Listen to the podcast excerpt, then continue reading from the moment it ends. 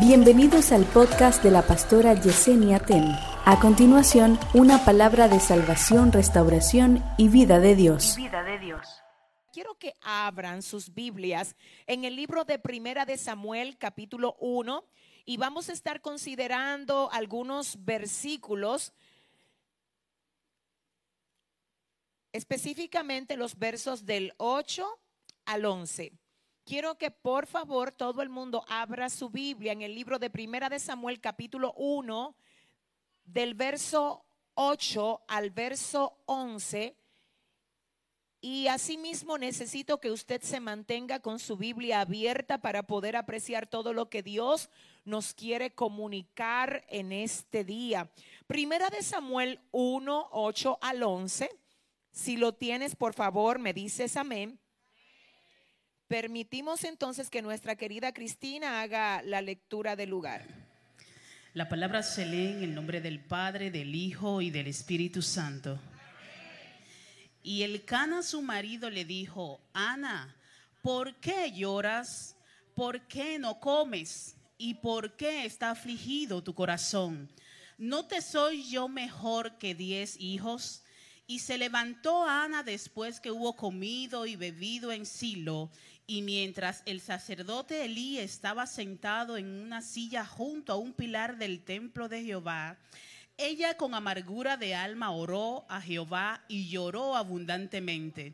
E hizo voto diciendo, Jehová de los ejércitos, si te dignares mirar a la aflicción de tu sierva y te acordares de mí, y no te olvidares de tu sierva, sino que dieras a tu sierva un hijo varón, yo lo dedicaré a Jehová todos los días de su vida y no pasará navaja sobre su cabeza. Muy bien, amén. Gloria a Dios. Padre, gracias por tu palabra en el nombre de Jesús, amén. Yo quiero que usted anote lo que es el subtema de esta noche. Recuerden que estamos desarrollando una serie que es nueva, es nueva. Hasta el momento solo hemos visto el libro de Lucas, capítulo 15, ¿verdad? Con la historia del hijo pródigo. Hoy, de alguna manera, Dios quiso dirigirnos hasta aquí. Y yo quiero que usted no se me distraiga con nada para que pueda apreciar lo que el Señor nos quiere comunicar a través de este pasaje. Miren, yo quiero que ustedes anoten el subtema de la serie que tiene como tema, ¿cómo se llama la serie?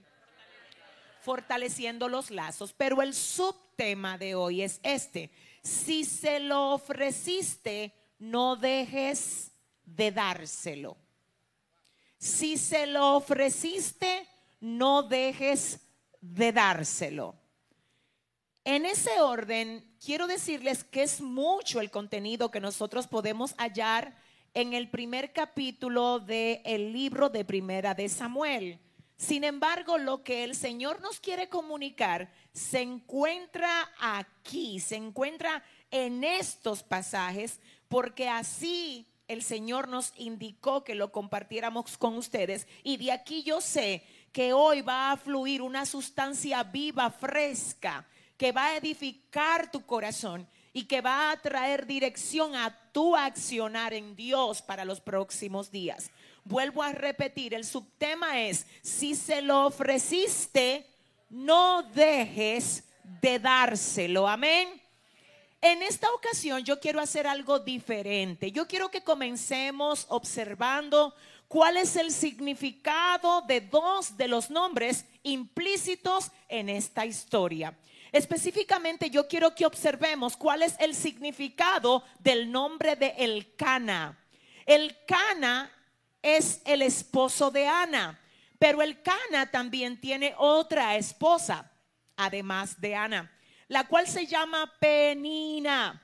Ahora yo quiero que observemos solo dos de los nombres implícitos en esta historia. El primero es el de El Cana. El nombre del Cana se traduce de la siguiente manera. Dios ha provisto.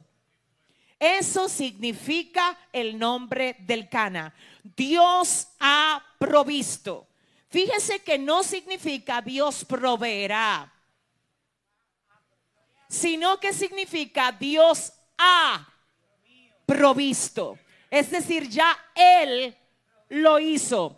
No es que lo va a hacer, es que ya lo hizo. Y si Él lo hizo, ya está hecho. Amén. Así que vuelvo al punto. El nombre del Cana se traduce como Dios ha provisto. El otro nombre que quiero que consideremos es el de Ana.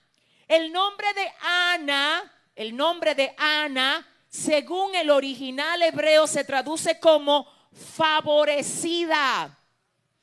Favorecida y además se traduce como llena de gracia. Ana es favorecida y Ana es llena de gracia. Yo sé que al observar el texto en primer orden nos da la impresión de que Ana solo es una mujer de la cual Penina se burla, pero no es esto lo que la palabra revela de ella en su esencia, sino que a pesar de la burla que le hace Penina, la palabra del Señor dice que ella es favorecida y que ella está llena de yo sé que según el pasaje podemos observar a primera vista que Ana solo es una mujer estéril, pero esto no es lo que la palabra revela en esencia de ella, sino que a pesar de su esterilidad y a pesar de la burla que estaban haciendo de ella, ella es... ¿Y cómo más?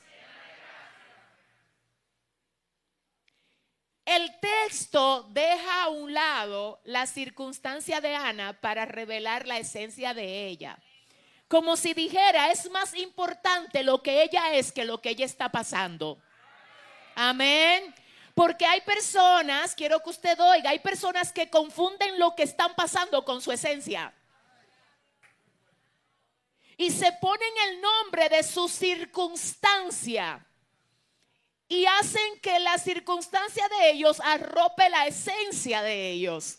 Así que discúlpeme usted, pero yo quiero volver a observar, señores, que número uno, número uno, el nombre del Cana se traduce como Dios ha provisto y el nombre de Ana se traduce como favorecida. My God.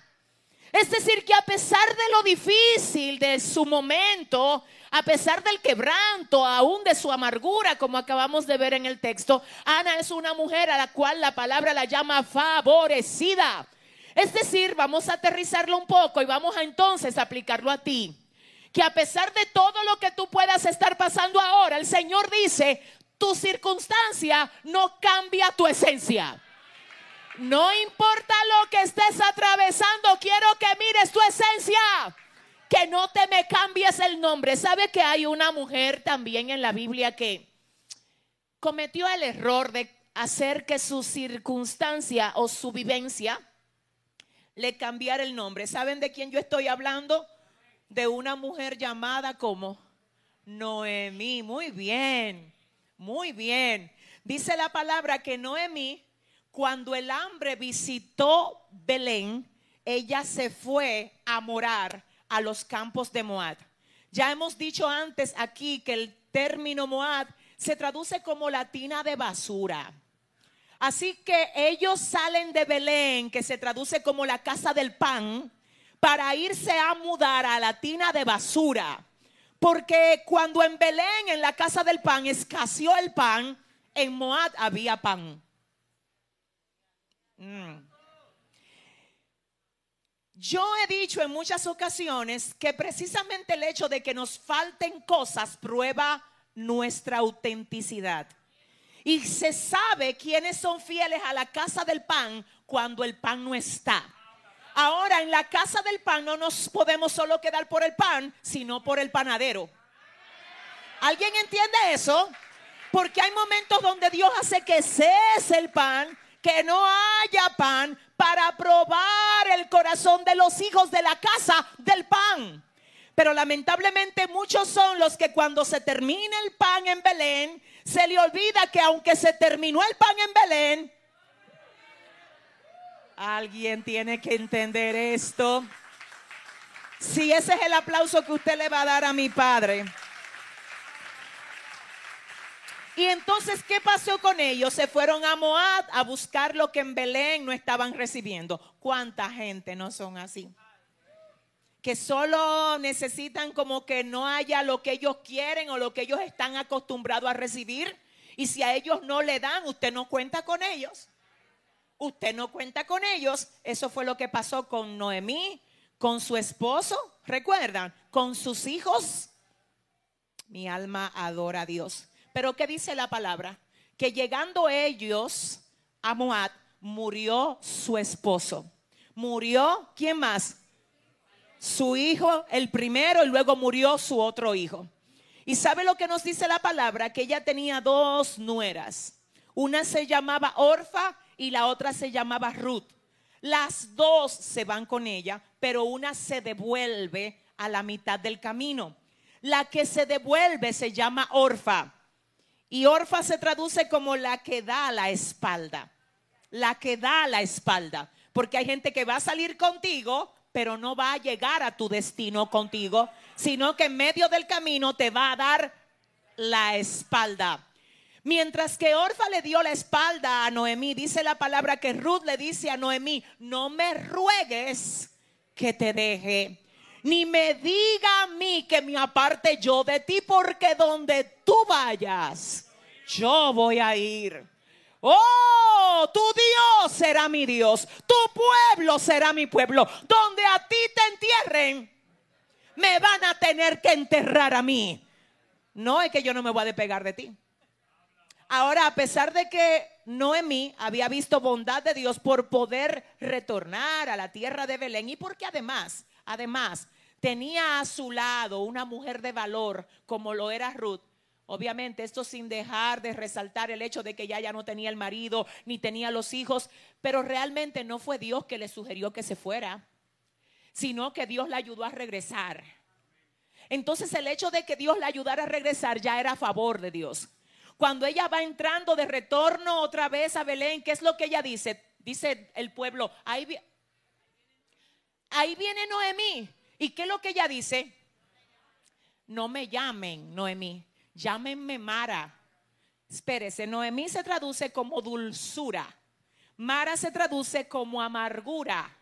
Ella se cambia el nombre. Dios no se lo cambió, fue ella. Ella dijo, lo que yo he vivido me, me consumió. Y ya ahora yo no me llamo dulzura, ahora yo quiero que me llamen amargura.